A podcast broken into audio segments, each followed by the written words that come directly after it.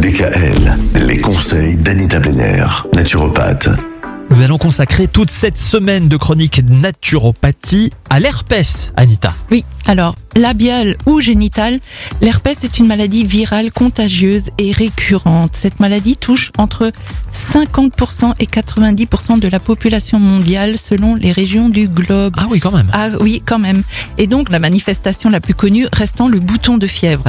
Alors, l'herpès est causé par un virus. Ça s'appelle l'herpès simplex, VHS, de la famille des herpès viridae, comme le virus de la mononucléose infectieuse, celui-là on Ah. connaît déjà mieux, Mhm. et le virus de la varicelle et du zona.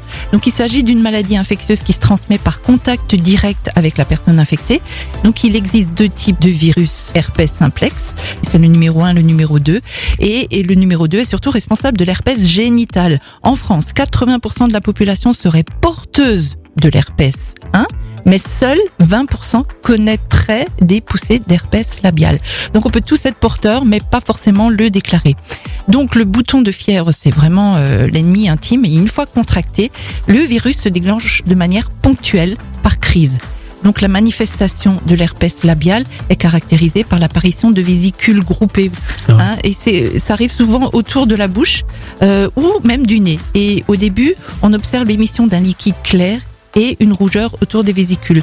Puis les vésicules deviennent opaques, s'ouvrent et une croûte jaune apparaît. Il faut environ 8 jours pour qu'un bouton de fièvre sèche.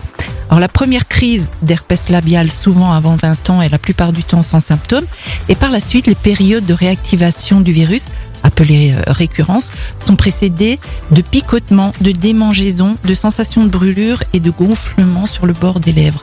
En général, les personnes qui ont de l'herpès connaissent, euh, connaissent très bien ça. Et les manifestations de l'herpès génital sont similaires à celui de l'herpès labial, avec l'apparition de ganglions enflés au niveau de l'aine, et suite à la poussée, des petites vésicules apparaissent sur le pénis, les fesses, les cuisses, le scrotum, l'anus et l'urètre chez l'homme, et à l'entrée du vagin, sur les fesses ou sur la vulve et sur le col de l'utérus chez la femme. Donc l'herpès génital se transmet lors d'un rapport non protégé avec une Hmm. personne déjà infectée. Bon, bah c'est pas gay tout ça. non, hein. pas, non, pas trop, non. Mais heureusement, il y a des solutions, des remèdes naturels. Et ça, on s'y intéresse demain. Retrouvez l'ensemble des conseils de DKL sur notre site internet et l'ensemble des plateformes de podcast.